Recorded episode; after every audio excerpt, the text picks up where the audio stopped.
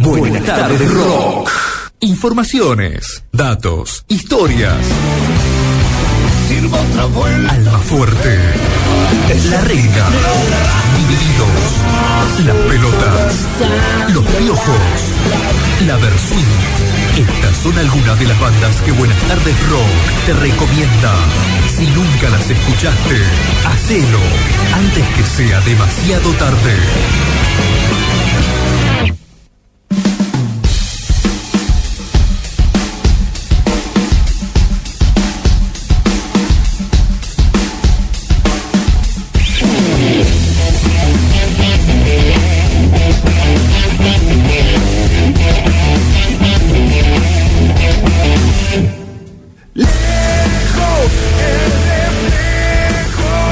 El cambio de cortina tiene que ver con la nota que se aproxima.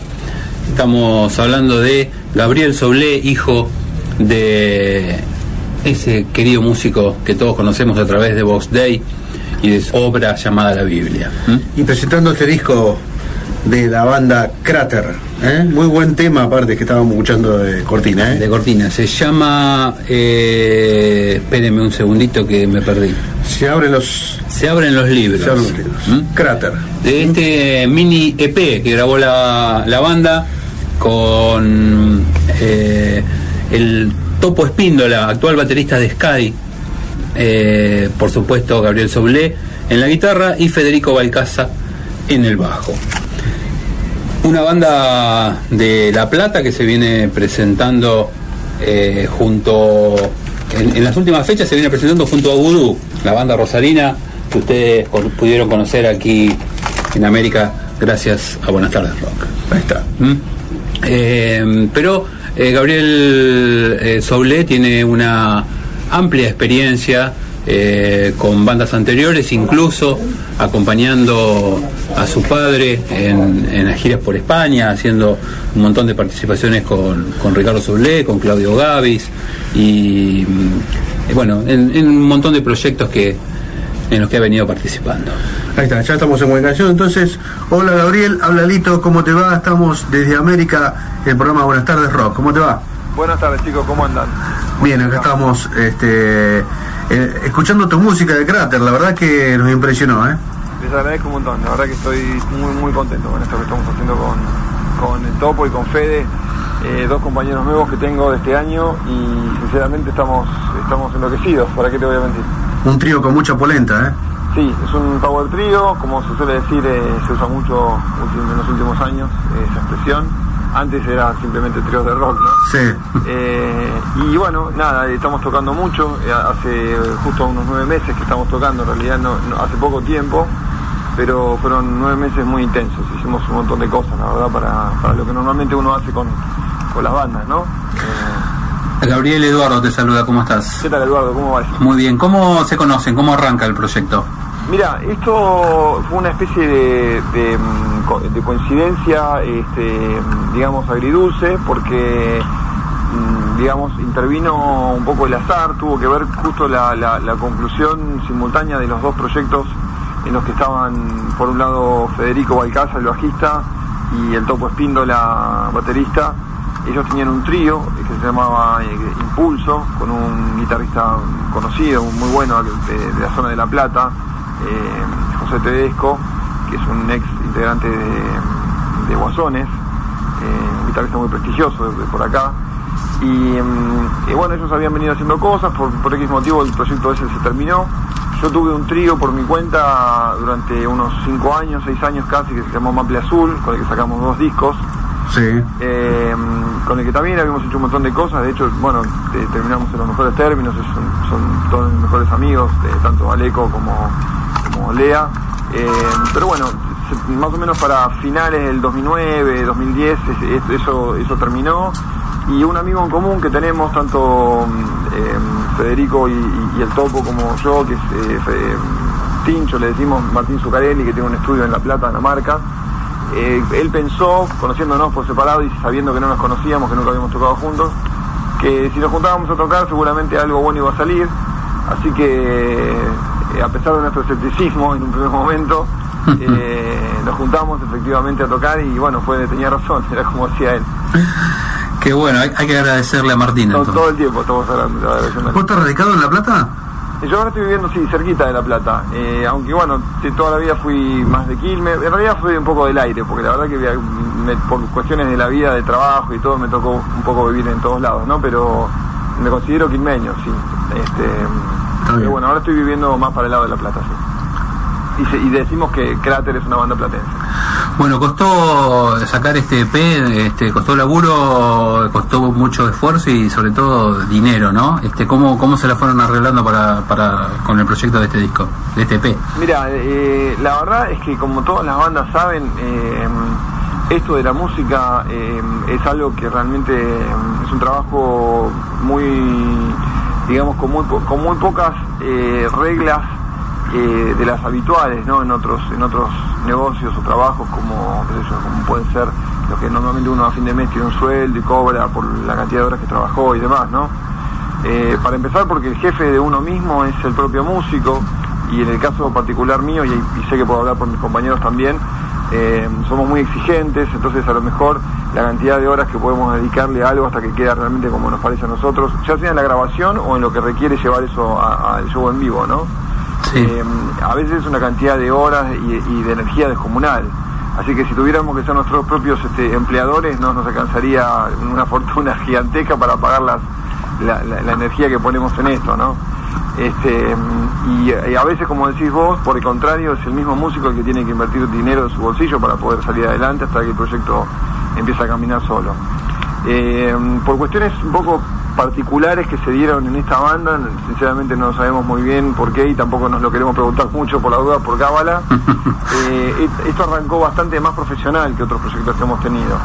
Eh, enseguida empezamos a tener shows con una convocatoria llamativa de gente eh, y, hubo gente interesada en invertir en el proyecto, con lo cual este, prácticamente, digamos, las cosas se dieron más a la vieja usanza, en, la que en la época en la que los artistas eran contratados por compañías y, digamos, si bien esto es un proyecto independiente, tuvimos una persona que puso el estudio y que puso la energía de la parte de la producción, que fue justamente Martín Zugarelli, con su estudio La Marca, y es como que todo se fue dando de una forma bastante más fluida de la que nos de lo que estábamos acostumbrados con otros proyectos independientes, ¿no?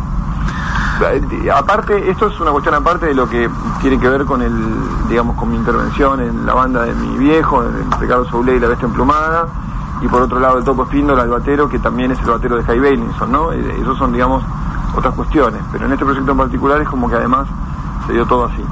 Además, este, armaron un proyecto que serían los eh, los otros Boss Day, ¿no? Con, con Simón Quiroga, ¿no? Es dos este, hijos de, de vos y, y armaron un proyecto juntos. Qué loco, sí, eh, no, muy, muy, poca gente me, comenta de, eso todavía, porque fue hace bastante tiempo, así que me, da cierta alegría que me lo menciones. Eh, yo a Simón lo quiero como un hermano, y la verdad es que nos, criamos juntos. Este, y sí, sí, tocamos, eh, en realidad empezamos a tocar muy, muy chicos, incluso antes de saber tocar ningún instrumento, empezamos con nuestra primera banda. pero para el año 96, 97 y armamos un trío con, un bajista eh, que también es muy amigo nuestro, un, gran músico, Marcelo Jacardi. Eh, y la banda, bueno, duró poquito, fue un proyecto que se llamó Libra. Eh, fue, un soporte, ¿no? De también. Sí, tuvimos el honor y también la inconsciencia, porque viste, son cosas también de, una juventud, a lo mejor, a veces uno cuando es joven, al no haberse golpeado tanto, no llega a valorar ciertas cosas que después con los años cuando las querés repetir te das cuenta que fueron casi milagrosas, ¿no? Eh, yo no dejo, digamos, eh, de perder, o, intento no perder, digamos, la perspectiva, más allá de que nací en, una familia de músicos y, todo eso, eh, yo creo que tengo cierta conciencia del alcance de lo que fue y lo, y lo que es Box Day, ¿no? Para, para el público y todo y, sobre todo lo que tengo mucha conciencia o intento estar muy, muy, digamos, muy con los pies en la tierra, es de, tener claro que si bien yo estoy muy orgulloso y muy agradecido al público, porque a, su vez a mí también me tratan con mucho cariño y demás, yo realmente no tengo ningún mérito en, el laburo que hizo mi viejo, ni, ni, por supuesto Willy o Rubén, ¿no? Es una cuestión este, estrictamente de ellos y en la que nosotros tuvimos la suerte de, nacer en ese entorno, tanto yo como Simón. Eh, y bueno, por eso se nos dieron algunas algunas cosas que por un lado nos facilitaron la vida y por otro lado, lógicamente, nos la complicaron bastante. Te tiraban una presión. Eh, sí, presión por un lado y también, este, mm, no te digo puertas que se cierran, pero, pero sí tal vez eh, etiquetas, ¿viste? Claro. Eh, porque de alguna forma, mm, se me ocurre un ejemplo, no sé, me viene a la mente ahora, ¿no? El caso de los Spinetta, ¿no? Dante Spinetta, por ejemplo, es un, un rubro, un, no sé cómo llamarlo, un género musical diametralmente distinto al del padre, al, Sí. al Luis Alberto, al, al cual admiro muchísimo también, ¿no? Y, mm, y supongo que eso, no lo hablé nunca con él, pero supongo que eso debe ser una, un tema complicado, porque vos tenés ahí eh, una brecha, digamos, de laburo hecha por tu viejo, como si, si tu viejo hubiera abierto, no sé, una ferretería, ¿viste? Y vos de golpe dedicar, te querés dedicar, no sé, a la biología. Claro. Este, pero bueno, tenés que seguir a tu corazón. Yo lo que te quiero decir con esto es que si bien estoy muy influenciado por el rock nacional en general y, y en particular por Box Day, en- ni mucho menos intento emular este, nada de eso. Primero porque no podría, porque fue yo creo que todo lo que ocurrió entre el 60 y pico y el entre mediados finales de los 60 y principios mediados de los 70 en Argentina, en general con el rock es algo monstruoso e irrepetible. Creo que, que lidiar, intentar in- compararse con eso sería eh, ¿no?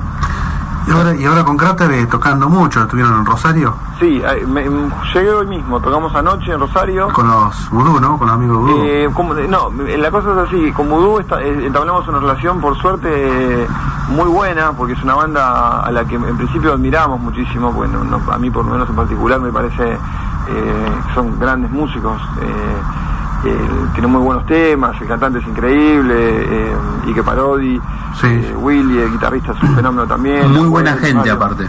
Cada uno de ellos individualmente son fenomenales y son muy buenos tipos.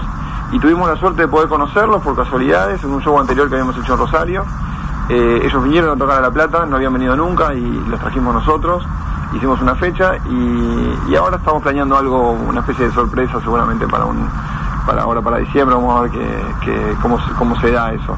Bueno, lo- los Vudú estuvieron acá en América, nosotros el programa nuestro lo- los trajo una vez a tocar. ¡Uh, qué bueno! Sí, este, bueno. los conocimos, la verdad que Son increíbles, son increíbles. muy, muy, muy piola. Y Sí. es la famosa humildad de los grandes que se dice, porque Tal cual. realmente tienen todo para agrandarse y sin embargo los pibes son de una simpleza que llama la atención. Bueno, yo te voy a contar una cosa, no la quiero dejar pasar porque eh, justo, mi- mirá qué casualidad, el viernes pasado estábamos hablando, escuchamos a Ricardo Soblé con el, este último disco que estás vos, Con Dolmen, sí. Sí, y, y bueno, y justo comenté yo una historia que vengo hace rato que vengo comentando, pero que, que no hubo mucha información. Y yo le contaba acá a los chicos que, que una vez haciendo zapping encuentro en televisión española un grupo de tango tocando ahí este violín, y me acuerdo que el violinista era Ricardo Soule, y, y, y había un, me parece que el, el bandoneonista era Piccolini, Eh, algo así. eh, se llamaba Daniel, se llama Daniel Martínez Prícola. Oh, Pric- ah, está, Sí, mirá, tal cual. ya que justo. Y yo le dije, vos sabés que hay una.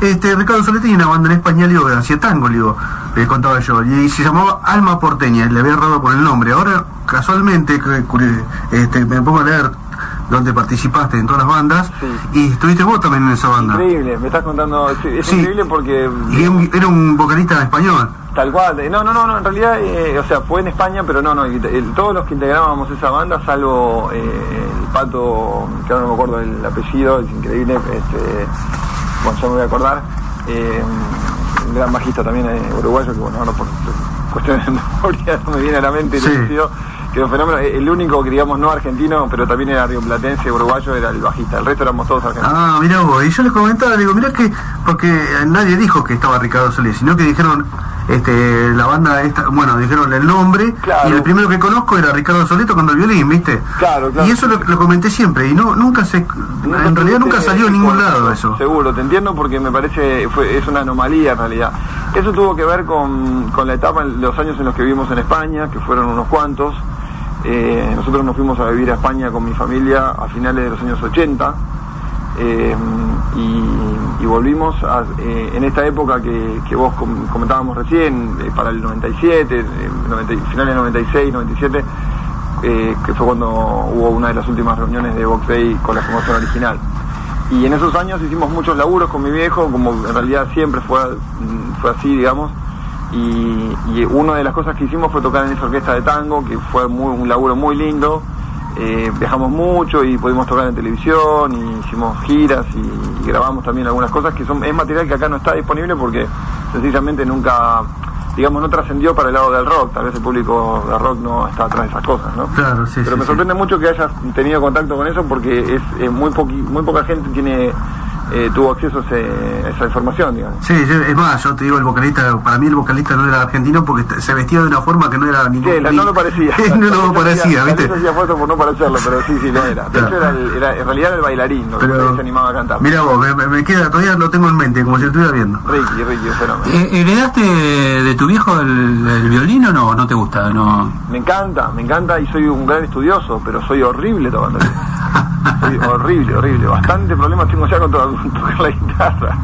Eh, en realidad lo, lo heredé tanto de mi viejo como de mi abuelo. La, la historia empieza un poco en, en, en realidad en mi bisabuelo, en el, en el abuelo de mi viejo, que era un gran aficionado a la música y un tipo que, que quiso tocar varios instrumentos y bueno, en esa época este, era, era mucho más difícil que ahora todavía. A su vez mi abuelo era violinista y no se dedicó profesionalmente y mi viejo fue la primera generación, digamos, de músico profesional, ¿no? Este, y yo, por una cuestión de- personal, estudié violín unos cuantos años y otros instrumentos también, pero el- mi instrumento es la guitarra.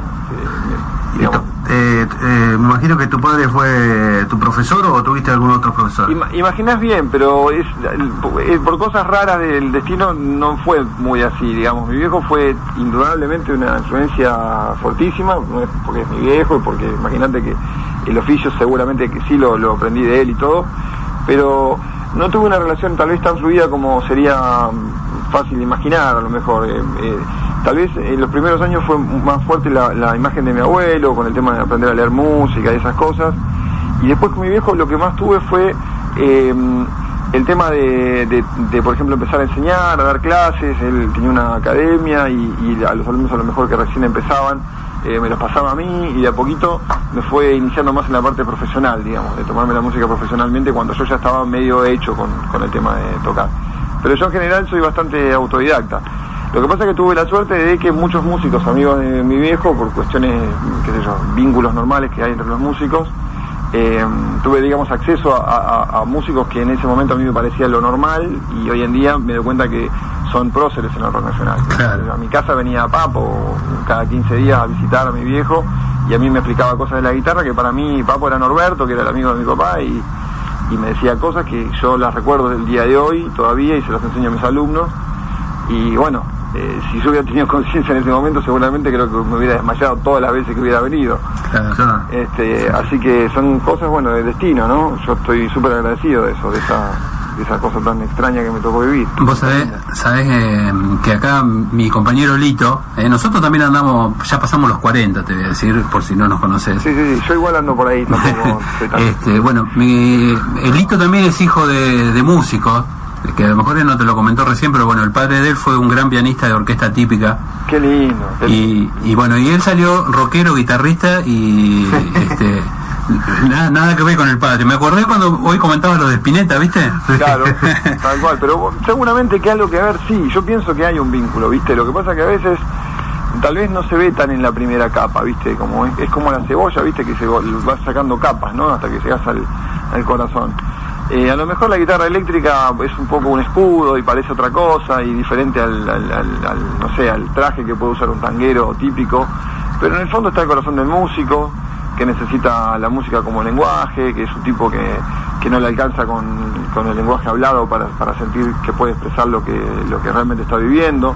El músico yo creo que creo que nos pasa a, todos los seres humanos, pero el músico en particular es un tipo que tiene un- una especie de carencia a nivel de expresión, o sea, necesita, vos fíjate, no es muy normal que una persona necesite aprender otro lenguaje, porque la música es un lenguaje paralelo, eh, para poder realmente expresarse con la sociedad, ¿entendés? Eh, y eso es algo que es un vínculo innegable entre todos los músicos de los géneros que sean, ¿entendés? Así es. Independientemente que sea tango, música clásica, eh, trash metal o folclore o flamenco, qué sé yo. Bueno, Gabriel, eh, hablando del disco, este, este es un EP, ¿no? Es un EP, sí. Y ya tenés proyectado grabar, grabar un disco completo, digamos, un, ¿no? un disco más, más este, extenso. Sí, Sí. eh, Crater grabó eso este año porque mm, fue el primer material que salió, que compusimos y fue decidimos grabarlo rápidamente, eh, prácticamente al, mes y moneda, yo creo que antes de los dos meses de empezar a tocar, eh, ya estábamos grabando. Se grabó muy rápido, se grabó en, condiciones muy buenas, pero mm, no, no está, es un laburo bastante poco retocado, por decirlo así. Queríamos un sonido que, reflejara lo que realmente es la banda. Eh, y mm, lo que hicimos fue sacar solo cinco temas porque no estábamos seguros de que en ese momento no estábamos seguros de tener todavía la cantidad de temas necesarias para poder elegir algo que mm, fuera viste un tema bueno atrás del otro, ¿me entendés lo que te quiero decir? Sí, sí. Eh, que a veces las bandas medio como que meten temas de relleno en los discos y todo. De hecho, entonces lo hemos vivido también con otros proyectos y eh, a lo mejor eh, preferíamos esperar un poco más. Y estos cinco temas están elegiditos entre lo que teníamos y es como lo mejor que teníamos para dar en ese momento. Ahora ya tenemos muchos más temas, pero no estamos en plan de grabar ahora. Seguramente que lo haremos el año que viene. Eh, en vivo, eh, que el, público que va a ver a Crater con, este, con un power trio y con qué se encuentra, con qué, qué, qué repertorio, todos temas propios, hay cover. Es buenísimo lo que pasa, porque es un poco es que con qué se encuentra el público, con qué nos, encontramos nosotros también. Porque nos encontramos con un público, mucho público, por ejemplo, que viene por el lado del topo, el topo Espíndola, el batero, que como te decía es batero también de Sky Bailinson y que a lo mejor por curiosidad lo viene a ver, a ver qué está haciendo. Y, público que, bueno, y también público que nos viene, que nos conoce de antes y las cosas más o menos que hemos hecho cada uno individualmente que tal vez no han tenido tanta repercusión. Este, y la verdad es que estamos sorprendidísimos y muy muy contentos con eso justamente, con, con, lo que la gente nos responde, porque es un trío muy es un trío muy poderoso realmente. esto es rock, no llega a ser, eh, ni siquiera te diría hard rock, es un rock este, muy crudo, eh, algo que va para el lado de... Es difícil, viste, poner etiquetas medio que me, duele y me costaría hacerlo, pero digamos que en Argentina, como no hay muchos ejemplos, tal vez podría decirte que tenemos cierto parentesco con Divididos, por decirte algo, eh, aunque me hace mucha más ilusión a lo mejor decirte Box Day, pero sinceramente es un sonido tal vez un poco más moderno. Eh, estamos muy influenciados por la música de los años 70 también, los tres somos fanáticos de, de Hendrix, de Led Zeppelin, de toda esa época. Y, este, y a la vez nos gusta poner mucha actitud en el escenario, nos sentimos que, que digamos, este, lo lindo es sudar la camiseta, ¿no? Es, dar un show intenso. Hay algunos covers, tocamos algunos temas de, los Beatles, este, versionados, ¿no? Sí, sí. Eh, cosas de Hendrix también. Y, y, bueno, y hay nuestros típicos mm, solos de batería, de viola y cosas que también ves tal vez hoy en día no tanto, pero que, existía mucho en los años 70. Y Eso está bueno, ¿eh? Estamos en esa onda. Eso está bueno. Yo hace, eh, no veo en las bandas modernas eh, un buen solo de guitarra, un buen solo de batería, hasta un solo de bajo que, este, viste que en algún momento este, hemos visto. Totalmente, claro que sí. Eh, y, está bueno. Creo que tiene que ver también con, son tendencias un poco. Lo que pasa es que, bueno, hay músicos que se, que se como pasa también con, la, con digamos, con, con el tema de la ropa, puede, ser, o con la televisión, o con tantas cosas, ¿no? Hay gente que está un poco más aferrada que otra a las propuestas del mercado y, va cambiando como el mercado va dictando, y hay gente que no, hay gente que tiene su propio dictamen interno y va, y va haciendo lo que, lo que siente. Nosotros realmente hacemos lo que estamos haciendo porque es lo que nos nace y es totalmente genuino, o sea, no, no, no lo hacemos por ninguna especulación comercial ninguna proyección en particular. Sí, da la casualidad que, por ejemplo, mucha gente nos estamos encontrando que nos dice, qué bueno lo que están haciendo porque esto que hacen ustedes prácticamente no hay, no, no, lo hay, digamos. Este, eh, sí, están, ocupando un lugar que, estaba vacío. Bueno, es algo que tal vez estamos abriendo los ojos. En realidad yo veo que hay muchos tríos, lo que pasa es que tal vez eh, no, no todos estamos en la misma en la misma brecha, por ejemplo nosotros somos ya te digo, un sonido bastante... Bueno, no te puedo contar mucho, es lo que se escucha ahí, básicamente. Ahora vamos a escuchar un poquito. Contame, para ir terminando, cómo cierra el año Crater. Mira, eh, tenemos una fecha la semana que viene, eh, de nuevo en Rosario. Eh, la verdad que fue un año, ya te digo, de, el promedio de fechas desde que arrancamos, que fue más o menos para marzo hasta ahora, estamos tocando entre dos y tres veces por mes, que como está la cosa hoy en día, la verdad que venimos muy bien, estamos más que contentos. Y mm, después nos queda el 14 que tocamos en Maquena, en, acá en Capital, que es un lugar este, que, en el que queríamos tocar hacía un tiempo ya. Estamos muy contentos con eso. eh, y tenemos una fecha el 30, te estoy diciendo lo que estoy seguro, porque Sí, te- sí. siempre soy más colgado en este tema de la agenda. Eh, el 30 de diciembre hacemos el cierre, digamos, del año, casi el, el último día, el último día en realidad, eh, acá en La Plata, en un lugar que se llama Underground. Tenemos unos 4 o 5 shows en total, pero los tres que te dije son los que sé que están confirmados y sé bien las fechas. Bueno, Gabriel, la verdad que un placer hablar con vos. Igualmente, muchachos. ¿eh? Este, agradezco mucho la oportunidad de poder hablar y mostrar el material, lo que estamos haciendo con tanto esfuerzo y con tanto amor. Desde ya contá con nosotros cuando tengas este el disco. Este, nosotros vamos a seguir difundiendo este EP. Así ¿eh? será. Y, y bueno, y, y quiero que sepas que acá en el interior también le, le damos difusión a todas las bandas. En cuanto ¿eh? podamos nos vamos a hacer una escapada porque no hay otra cosa que querramos más que ir a tocar a todos los rincones de la Argentina. Y bueno, y, esp- lo esperamos ver ¿eh? Y que, escuchar. ojalá que así sea pronto. Nos vamos a ir con Cruzando el Puente. ¿Querés contar algo de este tema o- y despedirte? Eh, bueno, es la única balada que hay en el EP y está mm, nada, es una canción tal vez este un un poco un poco melancólica, eh, habla de una habla de la pérdida, ¿no? Un poco este de lo que es perder un ser querido y de la esperanza también, de, de cómo tal vez no todo termine ahí donde uno cree que termina. Un gran abrazo, Gabriel. Muchísimas Muchas gracias. chicos. Un abrazo grande para ustedes. Chao. Chao. Buenas tardes, rock. Te debo una carta, una explicación.